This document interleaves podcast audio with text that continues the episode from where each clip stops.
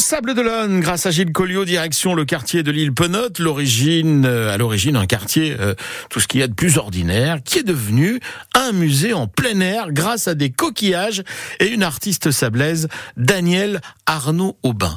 Tout ça, ça a commencé pour rigoler. Parce que mon père, euh, qui est dans le bâtiment, a acheté une maison à l'île Penote. Et je lui ai dit, si je vous colle des coquillages, ah, je m'en fiche, j'ai dit. Et puis l'idée est partie comme ça, avec euh, des copains sablais. Alors il y a un, crabe, non, un phare, c'est commun. Alors il y en a un qui, a- est rentré de Tunisie, qui avait vu toutes les mosaïques. Il avait dit, ça serait une idée, on mettre Neptune, le dieu de la mer, il va garder le quartier. Ça va être le roi du quartier. On pensait jamais à l'extension. Et on a commencé pour rire. Alors là, en ce moment, c'est pire en pire. Je ne sais pas combien de personnes. Je devrais mettre un péage de 20 centimes chez moi, que je serais riche? Non, non, les gens sont. Sont c'est trop, c'est trop de monde. Moi, je, comment voulez-vous que je travaille avec des gens sur le dos Alors, si je, si je me lève, je réussis à 6h30 le matin. Alors, faut que j'emporte mon échafaudage de l'autre côté.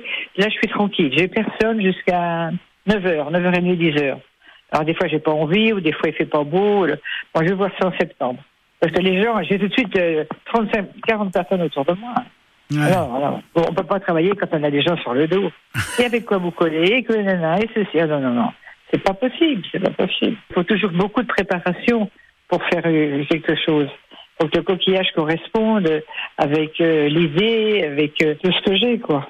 Voilà, c'est ça l'histoire. L'artiste sablaise Danielle Arnaud Aubin que l'on salue euh, au téléphone avec euh, Gilles Collio. Cette sablaise n'avait qu'un objectif, redonner vie à son quartier d'enfance. Situé à quelques mètres du remblai des sables, elle a voulu donc apporter sa touche artistique sur le quartier de l'île Penote, euh, qui est devenu l'un des lieux incontournables des sables de l'Olonne.